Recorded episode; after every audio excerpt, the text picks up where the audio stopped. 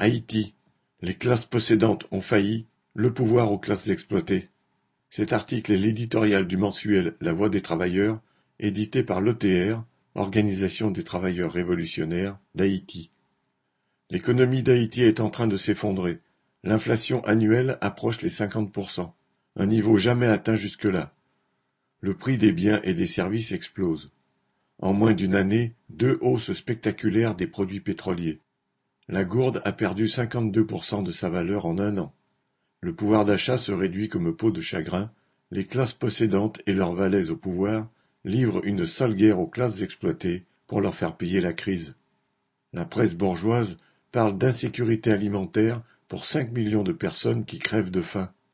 Des chiffres très en dessous de la réalité, car c'est l'écrasante majorité de la population qui est brutalement poussée dans la misère abjecte.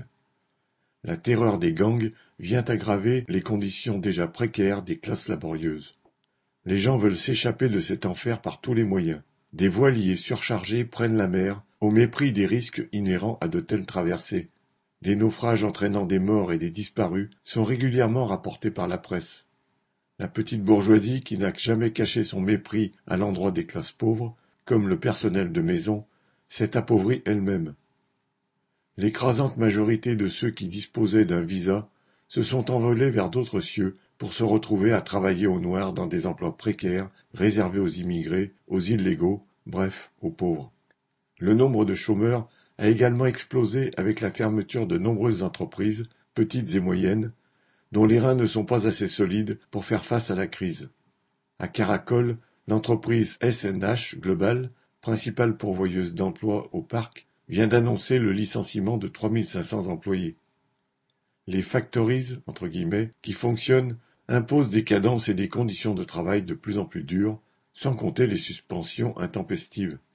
L'agonie que vit actuellement la population laborieuse, l'état de délabrement du pays, la catastrophe humanitaire qui s'avance à grands pas, c'est le bilan des classes au pouvoir.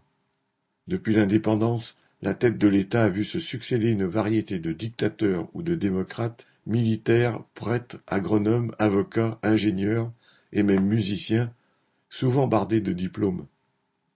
À la tête des entreprises, des familles capitalistes comme les Mev, Brand, Bidjo, Ped, etc. se transmettent de père en fils la gestion du butin tiré de l'exploitation des classes laborieuses.